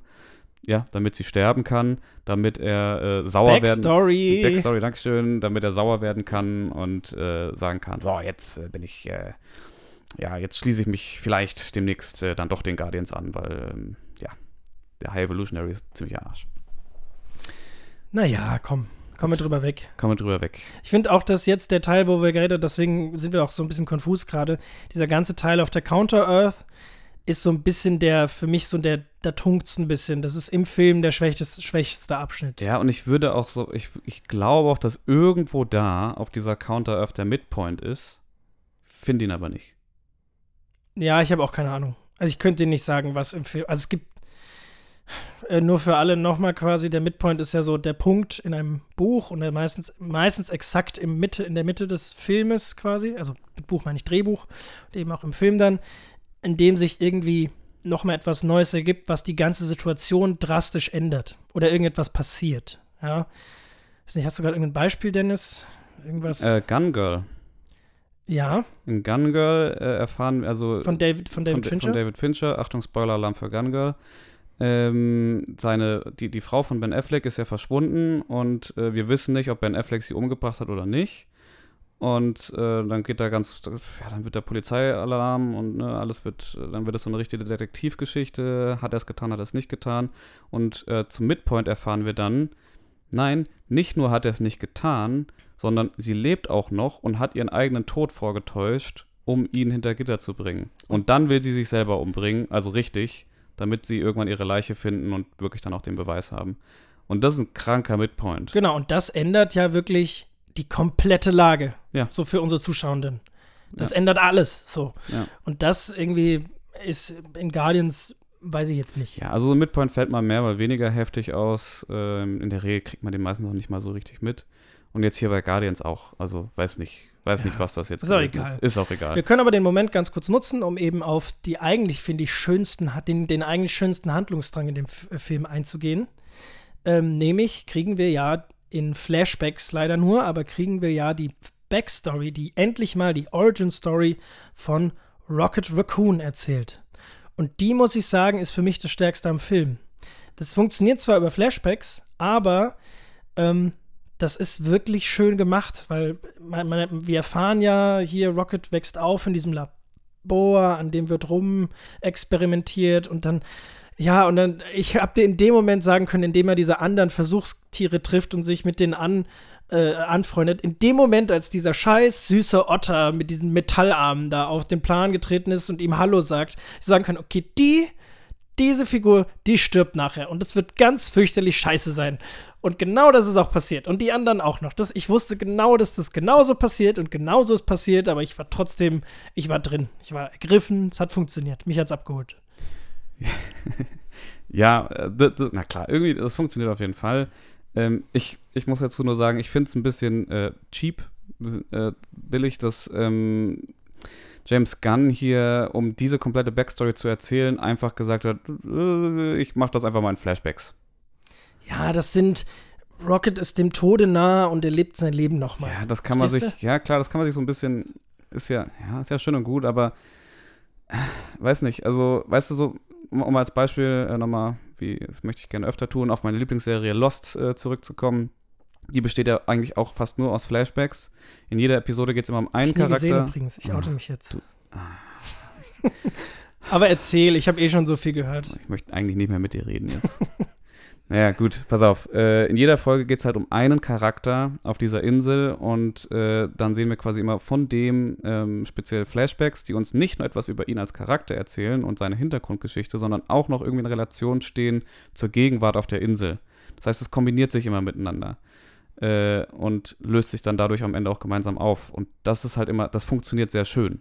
Als wenn du einfach nur Flashbacks hast, einfach nur um ein bisschen Hintergrundwissen zu vermitteln. Weißt du, auch Flashbacks müssen die Story voran. alles in einem Film. Achtung, erste Regel. Jede Szene in einem Film muss die Geschichte voranbringen. Wenn eine Szene in einem Film die Geschichte nicht voranbringt, dann brauchst du diese Szene nicht. Du kannst natürlich jetzt argumentieren und sagen, gut, aber wenn, was ist denn, wenn sie mir den Charakter irgendwie aufbaut oder so? Ja, dann ist das nett, aber ähm, trotzdem hängt in diesem Moment die Story. Du gehst nicht weiter, du gehst nicht mit mit der Geschichte in dem Moment. Ja, deswegen sind ja Flashbacks auch immer so mit Vorsicht zu genießen. So. Ähm, aber ich finde trotzdem auch, vor allem, wenn man mal drüber nachdenkt, dass ich finde gerade, oder nicht nur ich finde, sondern das Internet findet, in den letzten Jahren sind die VFX, äh, ähm, äh, die Animationen in, ähm, in allen Marvel-Sachen, in allen Marvel-Filmen und Serien immer schlechter geworden. Wahrscheinlich, weil sie sparen, wahrscheinlich, weil Dinge jetzt fast so gut viel günstiger machbar sind, aber es sieht halt auch dann scheiße aus. Dieser komische, dieser komische, ich mache mich, äh, mach mir ein, äh, ein, Glas Wasser. Ähm, dieser komische Gesichtsmensch aus äh, Ant-Man and the Wasp, Quantum Mania oder Doctor Strange mit diesem komischen Auge auf der Stirn. Also es ist alles irgendwie, sieht sehr komisch aus teilweise. Und ich finde bei Guardians, da hat's, da ist es mir, da, da finde ich, ist die Qualität auch immer noch am Start. Und jetzt gerade überleg mal, wir haben eine halbe Stunde lang teilweise Szenen, also in, in Summe würde ich sagen, eine halbe Stunde Szenen, wo nur Animationstiere zu sehen sind. So. Und da finde ich, geht man voll mit. Das hat mich nicht gestört. Klar, also da, da ist natürlich Guardians äh, das ganze Setting auch sehr dankbar dafür, weil, weil du hast halt diese bunte kosmische Welt, wo du dich halt wirklich auch äh, VXF, äh, VFX-technisch austoben kannst. Ähm, und im Verhältnis dazu funktioniert also im Verhältnis zu den real gedrehten Sachen funktioniert das dann halt irgendwie, wenn die Sets dann eben auch dementsprechend kunterbunt und, und quietschig sind. Ähm, es funktioniert dann halt eben nicht mehr ganz so gut, wenn du halt so einen Realismus nebenbei noch erzählen willst, wie zum Beispiel auf der Counter-Earth. Und dann hast du da halt dieses Raumschiff mittendrin und diesen komischen Palast, der dann irgendwann abhebt mittendrin. Da das, fällt's raus. Da ja. fällt's dann raus, leider, genau. Und äh, sprechen wir gerade von Palast und von Abheben. Ich springe da jetzt einfach mal hin. Ja, bitte. Wir sind in dem Palast, er hebt ab. Äh, Groot und äh, ähm, Peter Quill mhm. Äh, sind drinne und haben jetzt äh, endlich den Wissenschaftler ähm, sich, sich schnappen können, haben auch schon mal kurz Bekanntschaft mit unserem Oberbösewicht machen können. Und ja, pass auf, wo sind Drax und Mantis? Da, wo die Story sie haben will. Weg von der Hauptgeschichte. Irgendwo am Rand. Warum? Ja, weil halt, weil, weil Peter sagt dann irgendwie sowas wie, ja, Drax, du kannst nicht mit, weil halt. ja, weil halt. Ja, und Gamora ist halt auch nicht dabei, weil die keinen Bock hat. Weil es ist halt ja nicht mehr die alte Gamora, sondern die neue. Die hängt halt im Raumschiff rum. Und ja, also das ist. Aber die versuchen die ja dann zu retten, quasi. Genau, aber das ist halt, ich meine, ich will, ich, ich finde es immer, immer ein bisschen fies, wenn man sagt, das Drehbuch ist so konstruiert, weil natürlich ist es konstruiert. Jedes Drehbuch ist konstruiert. Die setzen sich da nicht hin und, und schreiben einfach drauf los und gucken, was dann passiert. Außer man ist George R. R. Martin. Gut, wenn du ein Buch schreibst, vielleicht schon eher, genau. Ähm, aber auch dann musst du noch mal 20 Trillionen Revisionen irgendwie schreiben und immer wieder zurückgehen und gucken, okay, wie verknüpfe ich jetzt das mit dem und jenes mit, mit jenem, damit auch irgendwie alles am Ende Sinn ergibt und eine Handlung einfach. Das kann ist. auch echt zum Problem werden. Also das ist nur mal, um wieder kurz den, den kurzen Exkurs zu machen, aber das ist ja so dieses, diese klassische Diskussion, dieses Character versus Plot. Also was ist eigentlich wichtiger bei dem Entwickeln von, einem, von einer Geschichte? Ähm, ist es, muss es figurengetrieben sein oder muss es storygetrieben sein? Also quasi die Handlung, die halt passiert. Also das eine kommt aus der Figur raus, die handelt so, weil sie so ist, in dem Setting, in dem sie stattfindet und daraus entwickelt sich eine Geschichte. Oder aber es passieren Dinge von außen und die Figur muss darauf reagieren. Ich finde, die Antwort liegt irgendwo in der Mitte, so quasi. Ähm, und da gibt es dann immer so Beispiele, verschiedene Beispiele von, von Menschen, die, von, von Filmschaffenden, um es jetzt mal auf Film zu beziehen, die so oder so handeln. Zum Beispiel ähm, Tarantino, würde ich sagen, ist halt ein sehr character-gedrivener äh, gedrivener, gedrivener Typ. richtig, richtig gedriven. Character gedriven. Nee, der, der erschafft eine Welt, setzt Figuren da rein und lässt die loslegen. Und daraus entwickelt sich eine Geschichte. Oder jetzt, um doch wieder über Bücher zu reden, wie eben erwähnt, George R. R. Martin, hier äh, Game of Thrones. Der macht das auch so. Der macht das auch. Bei dem merkt man jetzt, der kriegt es nicht mehr fertig, weil der schreibt seit zwölf Jahren am sechsten Buch und das siebte hat er noch nicht mal angefangen. Also das ist dann einfach wahnsinnig schwer, wenn Figuren sich mal irgendwo hin entwickelt haben, die dann irgendwie so zusammenzukriegen, dass das aufgeht als Geschichte. Und anders ist es zum Beispiel bei J.K. Rowling. Ähm, die schreibt nämlich die Harry Potter Bücher, hat die nicht einfach so drauf losgeschrieben, sondern die hat sich wirklich äh, sehr, sehr, sehr viele Notizen im Vorfeld gemacht, Tabellen erstellt und wirklich das Ganze ähm, zusammengeschustert, äh, bis sie dann irgendwann eine richtige Konstruktion hatte, wie diese Geschichte jetzt funktioniert, wann die Charaktere wo sein müssen, damit äh, dies und jenes passieren kann. Und dann erst hat sie losgeschrieben. So, und das ist, das gibt es natürlich, also es gibt einige AutorInnen, die das so machen, sowohl beim, bei Büchern als auch bei Filmen. Ja. Genau, und das hat alles, das hat alles seine Vor- und Nachteile. Genau. So. Und hier bei Guardians, um jetzt mal die Kurve zu kriegen, ähm, merkt man halt manchmal, dass es sehr geplottet ist. Das heißt, es ist sehr, es passieren Dinge einfach, weil sie passieren, damit halt jetzt irgendwas anderes passieren kann. Genau, So. und das ist halt jetzt genau in diesem Fall auch so. Ähm, nämlich, äh, sie haben jetzt sich den Wissenschaftler geschnappt, ähm, landen irgendwo auf einem Feld, zum Glück, und dann kommt nämlich so Plot Convenience. Gamora muss äh, äh, mit, mit, mit, mit ähm, dem, dem, Raumschiff? ich wollte gerade Flugding sagen. mit dem Raumschiff. So, äh, sie muss mit dem Raumschiff jetzt starten, weil es ihr von ähm, Nebula, glaube ich, gesagt wurde, weil ähm, der High, äh, hilf mir auf die Sprünge, High Evolutionary. der High Evolutionary äh, plötzlich meint, jetzt wäre der geeignete Zeitpunkt, die Counter-Earth in die Luft zu jagen. Ja, das fand ich auch echt random. Also das so, die sind jetzt alle hier und dann, ja, jetzt zerstöre ich das. Ich meine, überleg mal, wie lange hat es gedauert, bis der die erschaffen hat? Und jetzt zerstört er sie einfach. Genau sie in diesem Moment. Genau, weil jetzt, gerade jetzt, ah, jetzt passt es mir nicht mehr, So. jetzt zerstöre ich sie. Ja, ja, irgendwie fühle ich mich heute nicht so. Nee, also irgendwie muss, mu- muss die jetzt weg. Zack, löschen gedrückt und äh, alles fliegt in die Luft. Und deswegen muss jetzt auch ähm, Gamora mit dem Flug, na, Raumschiff äh, abheben, um sich zu retten. Aber Gamora kann auf einmal keine Raumschiffe mehr fliegen. Sonst war die doch immer super gut da drin. Aber nein, die neue Gamora kann das irgendwie nicht. Plot Convenience. Plot ja. Convenience, hüpft dann ein bisschen über die Erde und landet dann zufälligerweise, Plot Convenience again, genau vor äh, ähm, Groot und Peter, um die beiden einzusammeln. Ich reg, ich reg mich gerade irgendwie mehr darüber auf, als ich es Ah, eigentlich ich während des Films so getan habe. schlimm. Es ist, wenn du so einen Film guckst, dann, ja, dann schaltest du halt so einen Hebel aus und denkst eigentlich nicht mehr so viel über Logik nach. Aber das möchte ich jetzt nur mal, ich wollte das jetzt nur noch mal erwähnen, weil es halt so, so klassische, ähm, so ein klassisches Verhalten bei, bei Drehbüchern oder, oder Stories im Allgemeinen ist dieses Thema Plot Convenience. Ich meine, wir reden hier immer noch über Guardians of the Galaxy und nicht den neuen Nolan oder so. Also, ja, genau, das ist so ein bisschen, manche Dinge müssen auch passieren, damit es irgendwie weitergeht oder so. Das genau. ist. Äh, Also auch, auch hier kann, es ist schon ein bisschen meckern auf hohem Niveau, weil es ist immer noch ein fantastischer Marvel-Film auf jeden Fall. für einen Marvel-Film. Für einen Marvel-Film, genau. So. Weiter äh, im Text. Weiter im Text. Ähm, jetzt sind äh, sie wieder am, auf dem Raumschiff, zumindest Peter und Co. Und äh, retten Rocket. Es funktioniert. Tada! Woo. Hey, Mission erfüllt. Wir können nach Hause gehen. Genau, Alles eigentlich. ist gut. Ja. Aber. Aber ähm, wie jetzt Nebula, Mantis und Drax festgestellt haben, ähm, die immer noch auf dem Raumschiff, auf dem anderen Raumschiff vom High Evolutionary festhängen, diesem Palast, ähm, hat der High Evolutionary ganz viele Kinder ähm, festgehalten auf seinem Raumschiff, die er halt da so entwickelt und die er an denen er entweder will er an denen rumexperimentieren oder irgendwas, irgendwas Böses. Böser Wissenschaftler kam halt. Ähm, und das entdecken die natürlich und äh, wollen die retten. Genau, diese Kinder.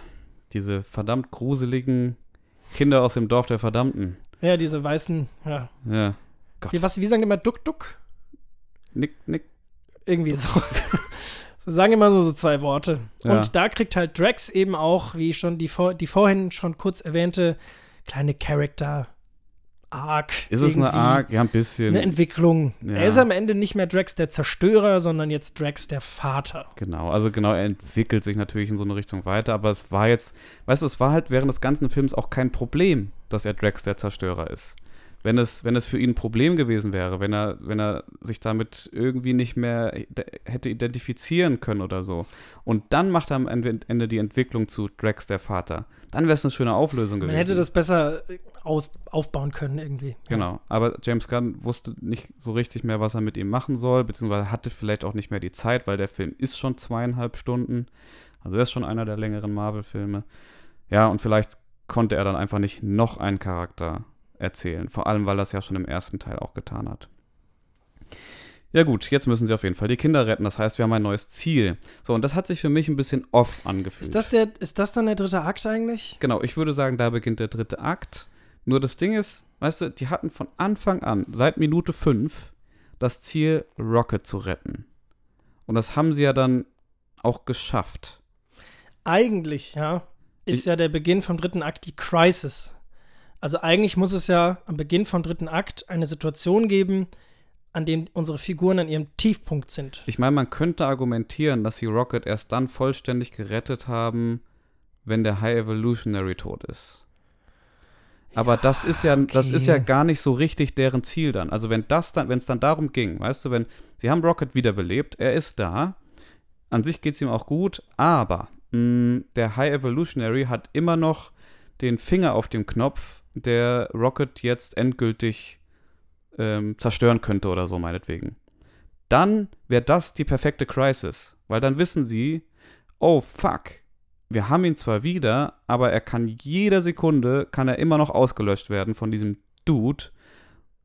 Und dann sind halt die Stakes wirklich hoch. Also, ähm, dann ist halt so, okay, jetzt, jetzt müssen wir den, jetzt müssen wir ihn wirklich kalt machen. Weißt du, wir hätten auch einfach schön nach Hause gehen können, dann wäre alles toll gewesen, aber das können wir nicht, deswegen müssen wir jetzt kalt machen. So ist aber nicht. Sie sind, die wollen jetzt nur noch die Kinder retten. Wa warum auf einmal die Kinder retten? Ja, es ist immer- ein schönes Ziel, okay? Also mich hat es nicht ganz rausgeworfen, weil es ist ein schönes Ziel. Und Rocket kriegt halt dann, hat nochmal einen Grund, aufs Raumschiff zu gehen und endlich seine Figur sich selbst zu komplettieren, ein, ein neuer Mensch, würde ich schon sagen, eine neue Figur zu werden. Ein neuer Waschbär. Ja. Endlich ein Waschbär. Das finde ich nämlich ganz schön. Weil, um dann mal weiter einen Plot zu machen, sie kommen, gehen dann da ja wieder hin auf, dem, auf das äh, Raumschiff äh, von dem High Evolutionary, um die anderen zu retten und die Kinder zu retten und verbinden dann so diese beiden Raumschiffe miteinander. Dann kriegt auch Cosmo, der Hund, ja nochmal so seinen Auftritt, dass er irgendwie mit seinen mentalen Fähigkeiten, die alle zusammenhalten, ähm, kann, dass sie darüber können. Und dann retten die halt nach und nach diese Kinder. Und dann kommt, finde ich, wie ich finde, der schönste Moment im Film, nämlich Rocket, der jetzt wieder aufgewacht ist und sein Leben nochmal durchlebt hat, da in seinem Fiebertraum oder wie auch immer. Und ähm, genau, sich nochmal seiner selbst etwas mehr bewusst geworden ist. Ähm, kommt dann eben da an und guckt in einen Nebenraum, während sie eigentlich dran vorbeilaufen, um die Kinder zu retten, und sieht plötzlich keine Kinder, nein, sondern Tiere. Und zwar ganz viele, ganz junge Versuchstiere. Und insbesondere eben einen, diesen einen Käfig mit Waschbärbabys, wo er ja sich selbst drin erkennt, weil er war eben auch einer dieser Filme. Damit fängt der Film übrigens auch an. Die ersten Bilder sind ja diese Bilder von ihm als Waschbärbaby im Käfig. Und das fand ich dann doch irgendwie schön. Und dann steht da ja da auch Raccoon an der Seite, also Waschbär. Und dann erkennt er endlich und nimmt sich diesen Namen an, dem er sich zehn Filme oder in denen er jetzt war, keine Ahnung, immer gewährt hat. Das ist ja immer dieser Running Gag, hey, was macht der Waschbär? Ich bin kein Waschbär! Und so, also, ähm, Apropos, weil du ihn gerade so schön nachgemacht hast, wollte ich noch mal ganz kurz erwähnen, ähm, sein Sprecher im englischen Original, Bradley Cooper, der das, der das ganz, ganz toll macht, ganz grandios. Und ähm, im Deutschen finde ich sogar fast, ehrlich gesagt, auch ein bisschen besser. Äh, hilf mir auf die Sprünge, Fari. Fariadin Fariyadim, genau. Der ähm, unter anderem an der Seite von Til Schweiger im Tatort gespielt hat. oder Jerks. Oder Jerks, genau. Ja, Dings, richtig. Christian Ulm. toller Schauspieler und in diesem Fall auch ein sehr, sehr toller Synchronsprecher. Ich finde, der trifft den so auf den Punkt. Als ich den ersten Guardians gesehen habe, wusste ich noch nicht, wer ihn spricht. Ich, kam mir gar nicht so bekannt vor. Aber ich habe irgendwie im Kino gesessen und gedacht, so, boah, also irgendwie, also die Stimme, die verkauft es mir total. Also die, der schafft Ja, mir diesen gut. Charakter richtig glaubhaft zu machen und auch den likable zu machen. Und ja, und ich mache nochmal einen kleinen Fun-Fact und einen Abstecher äh, in mein Videospiel von Guardians of the Galaxy, Mhm. weil ähm, da werden die ganzen Figuren ja auch von anderen Synchronsprechern äh, synchronisiert, so weder im Englischen noch im Deutschen von Schade. denen. Ja, dachte ich auch erst schade, aber ist gar nicht mal so schlimm, weil das sind alles total tolle Schauspieler ähm, und Schauspielerinnen, die die da sprechen. Und Rocket wird äh, im Videospiel von Tentje gesprochen. Äh, Tentje Mierendorf, glaube ich. Oh, ich hoffe, ich habe es jetzt nicht falsch ausgesprochen. Kenne ich nicht. Kennst du von ähm, Schillerstraße? Schillerstraße, da hat der viel mitgespielt. So ein äh, etwas größerer Jürgen Kerl. Vogel. Jürgen Vogel ist auch dabei, genau, aber Tetje auf jeden Fall auch. Ähm, lustiger, ein sehr netter Kerl und Und ist das so ähnlich? Oder? Ja, und das ist halt das Ding, weil ich habe tatsächlich schon mal mit ihm zusammengearbeitet für ein Projekt. Also er hat mal einen Werbefilm, einen Imagefilm, äh, den ich gemacht habe, hat er synchronisiert. War eine sehr angenehme und zügige vor allem Hey, Zusammenarbeit. guck mal, mit uns kriegt ihr Inside Facts. ja, siehst, ah, guck an. naja, auf jeden Fall ähm, im Videospielbereich tatsächlich leider jetzt nur. Naja, auf jeden Fall. Äh, und er ist halt, also er klingt in diesem Spiel gar nicht so, wie er halt äh, in Wirklichkeit klingt. Aber als ich das Spiel gespielt habe, habe ich auch erst gedacht, ah Mist, also wenn Fariadim den nicht spricht, dann, dann wird er mir, mm, mm, dann werde ich den nicht mögen. So, und dann fängt er Tetje an zu sprechen und ich denke, oh, okay, ich bin wieder verliebt. So, ich mag Rocket wieder. Es, er macht das so toll. Schön. Richtig gut. Also alle drei Sprecher, Bradley, Fari und Tetje, Chapeau. Schön. Also ich finde es, ja, ich finde es auch sehr schön und ja, ich hätte nicht gedacht, dass mir Rocket Raccoon noch mal so ans Herz wächst, wie in dem Film. Er ist halt, er ist halt nicht, also das Ding ist, Rocket Raccoon ist halt für mich so eigentlich dieser lustig, fiese, Sprüche klopfende, immer auf alles irgendwie eine Antwort parat habende Waschbär. Und das ist er halt in diesem Film jetzt hier gar nicht mehr. Ja, am Ende, ja, du hast recht, er ist, ist deutlich nachdenklicher, auch nach hinten hin, aber ich finde es okay, weil wir kennen ihn ja als solche Figur, ne? Ja, aber weißt du, das Ding ist, wenn ich einen Guardians jetzt, wo ich schon zwei kenne und die Guardians auch schon in anderen Filmen miterlebt habe, wo sie nicht so funktioniert haben wie in den alleinigen Filmen, weil sie da halt nicht von James Gunn, größtenteils nicht von James Gunn inszeniert worden sind oder geschrieben worden sind auch, ähm, da haben die für mich nicht so wirklich funktioniert und deswegen habe ich mich so darauf gefreut, jetzt nochmal den richtigen Rocket irgendwie erleben zu können. So den Rocket, den ich mag. Ich finde es geil, dass er hier eine tolle Backstory gekriegt hat, finde ich sehr schön. Aber ich hätte ihn gerne noch mal in Aktion gesehen. Es gibt doch auch dieses eine Interview irgendwie, in dem James Gunn sagt, dass seine Figuren anders gehandelt hätten in den Filmen, die er nicht inszeniert hat oder sowas. Genau, richtig. James Gunn war zwar ja irgendwie ein bisschen daran beteiligt, aber zum Beispiel in Infinity War ähm, hat er mal in einem Interview gesagt, dass vor allem Peter Quill nicht so gehandelt, sein Peter Quill nicht so gehandelt hätte, wie es der Peter Quill in Infinity War getan hat. Also das heißt, der hätte Gamora sofort erschossen, als Gamora ihn darum gebeten hat. Und der wäre wahrscheinlich auch nicht komplett ausgerastet und hätte, ähm, hätte ähm, die, die, die Das halbe, halbe Zerstö- Universum das zerkehrt. halbe ja. äh, äh, Universum ähm, vernichtet, weil er aus Versehen da dann Thanos irgendwie ins Gesicht geboxt hat. Kurz bevor sie es geschafft haben, ihn den Handschuh abzunehmen. Also, das, das merkst du halt schon. Ja, witzig, ne? Was dann quasi verschiedene RegisseurInnen dann aus Figuren eben machen. Genau, AutorInnen dann aus den Figuren machen. Ja. Genau. Naja, ähm, zurück zur Story, oder? Ganz kurz noch das auszuführen. Yes, wir sind eigentlich schon am Ende.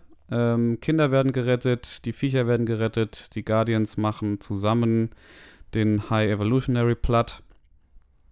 Und ähm, ja, das war's dann quasi. Alles, alles geht wieder gut aus, wie immer.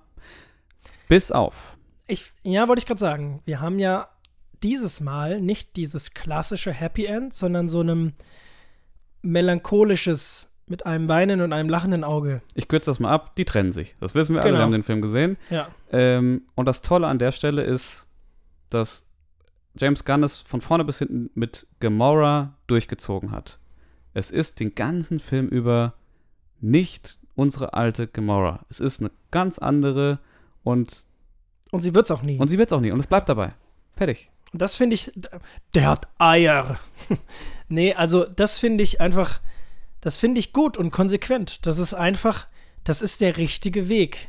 Weil du natürlich, This ey, is the way. genau, in jedem, ja, in, in jedem, in jedem Disney-Film würde die Figur, würde die, die Rolle, Rollenkonstellation so funktionieren, dass das am Anfang genauso aufgebaut ist, dass die sich nicht mehr verstehen, weil die Gamora ist jetzt eine andere und so. Und dann finden sie im Laufe des Films zusammen und werden am Ende wieder ein Paar. Wahrscheinlich hätte in jedem anderen Film Gamora irgendwie durch irgend, weiß ich nicht, durch, durch Magie oder durch, durch Science Fiction, irgendwie hätte sie Zugriff zu den alten Erinnerungen und Emotionen von der vorigen Gamora gekriegt und dadurch hätte. Dann wäre es so ein 90s-Film wahrscheinlich. ja, genau. Und, nee, und dann auf jeden Fall wäre es ja wieder genauso wie früher. So. Ja, aber auch so quasi, irgendwie, dann wären sie, hätten sie sich wieder gefunden auf andere Art Ja. oder so. Und das macht der Film ja eben nicht und das finde ich gut. Also ich finde wirklich, eine der großen Stärken des Filmes ist sein Ende. Weil ich finde, er, er führt viele Figuren konsequent zu Ende oder zu einem möglichen Ende. Und ähm, das sorgt dann eben auch dafür, dass sie sich trennen. Und er macht auch nicht, was er ja so zwischendurch irgendwie andeutet, ey, vielleicht ist Nebula, Nebula jetzt das neue Love Interest von Peter Quill. Weil das schon sehr witzig war auch. Ja, fand ich auch diese eine Szene, wo sie da irgendwie, er sagt, ah, du, äh, zu, zu, zu Gamora irgendwie, ah, früher warst du anders, du warst nett, du hast dich für Leu um Leute gekümmert und so. Und dann sagt sie so, ey, du redest nicht von mir, du, also es klingt eher nach ihr. Und dann zeigt sie auf Nebula und dann guckt er direkt Nebula an und guckt sie dann. Ich, mir ist noch nie aufgefallen, wie schön schwarz deine Augen sind. Also das fand ich schön. Ja, das war, auch, ge- das war so richtig schön awkward zwischen den beiden dann. Ich fand generell Nebula in dem Film mochte ich sehr. Ja. Also, weil, weil sie sich auch nicht so richtig verändert. Also schon ein bisschen. Also es ist ja einer der schönsten Momente ist die Stelle, wo Nebula weint, als sie hört, dass Rocket wieder lebt. Weil das ist so richtig krass, vor allem für ihren Charakter. Ähm, aber ansonsten zieht das auch bei ihr durch. Also sie ist jetzt nicht super weich geworden oder so. Sie ist immer noch ähm, eigentlich major pissed, wie du es immer so gerne sagst, die Mhm. ganze Zeit. die ganze Zeit auf alles und jeden. Aber sie bleibt trotzdem bei denen. Und das ist so schön. Und das funktioniert äh, für, für diesen Charakter so toll.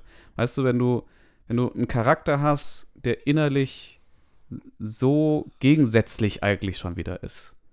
So die eine Seite und die andere Seite, die unterschiedlicher nicht sein könnten. Sie ist bei dieser Familie, aber eigentlich hasst sie alles und jeden. Ja, und das ist, das finde ich schön. Und eben nicht nur sie, sondern eben Qu Peter Quill und äh, Gamora kriegen ihren schönen Abschluss gemeinsam. Ja, Dennis guckt mich ganz freudig an, er will noch was sagen. Ich heb meinen Finger in die Luft. Ähm, mir ist noch äh, äh, ähm, zu, zu Nebula eine Sache nämlich eingefallen, wo wir gerade von ihrem Charakter sprechen. Mhm. Ähm, ihr Charakter, er ist ja überhaupt erst deswegen so böse und so zynisch geworden, weil er ja so krass von Thanos, von ihrem Ziehvater, gefoltert wurde, auseinandergenommen Mhm, wurde, ja. mit neuen Maschinenteilen zusammengesetzt wurde. Und jetzt frage ich dich, kommt dir da irgendetwas bekannt dran vor? Wer, wer in diesem Film hat etwas Ähnliches durchgemacht? Äh, du meinst Rocket. Ding, ding, ding. Ja, stimmt. Ja, die haben ein ähnliches Schicksal. Und erinnerst du dich an die Szene, wo sie halt das Überwachungsvideo sehen, wie Rocket halt äh, da auf dem Operationstisch liegt und auseinandergenommen wird? Und, hm, jetzt ist halt das Ding, wenn du halt zwei Charaktere hast, die im Grunde eine ähnliche, wenn nicht gleiche oder sogar dieselbe Backstory haben, die ja sehr, sehr schlimm ist in beiden Fällen, bei Nebula und äh, Rocket. Sie wurden beide gefoltert, auseinandergenommen, wieder zusammengesetzt, bla bla bla. Vielleicht war es bei Nebula sogar schlimmer, zumindest von dem, was wir aus den letzten Filmen von ihr bisher gehört haben und gesehen haben. Ähm, und sie ist ja auch, sie ist ja auch sehr viel verbitterter sogar noch als Rocket. Ähm, und dann hast du zwei Charaktere in demselben Film, aber es geht nur um den einen. Nur der eine ist wichtig. Nur der eine, von, nur von dem einen interessiert uns gerade die Backstory, die so tragisch ist. Obwohl da direkt gegenüber diese andere steht, bei der es genauso schlimm ist. So, wie löst du das auf am besten, am cleversten? Wie was machst du, das? meinst. Du schreibst so einen Satz ins Drehbuch. Wie lautet dieser Satz? Mensch, das ist ja noch schlimmer als bei mir. ich finde das auch richtig, richtig gut getroffen Ja. von der Emotion. Also sie gucken ja dieses Video, das sie da in dieser ersten. Station finden äh, und sehen, wie Rocket gefoltert wurde. Oder, Und alle gucken so total betroffen und sind so richtig, oh mein Gott. Und das ist so, ja, es ist auch schlimm. Und dann steht da Nebula und sagt, Mensch, das ist ja noch schlimmer als bei mir. so, nein, es ist nicht. Ja, also ich, aber ich, ich verstehe den Prozess. Also wenn du als Autorin an sowas schreibst und dann wahrscheinlich, wahrscheinlich ist das wirklich einer der Rewrites und Überarbeitungen äh, von dem Drehbuch entstanden, dass sie festgestellt haben, ja, warte mal, fuck.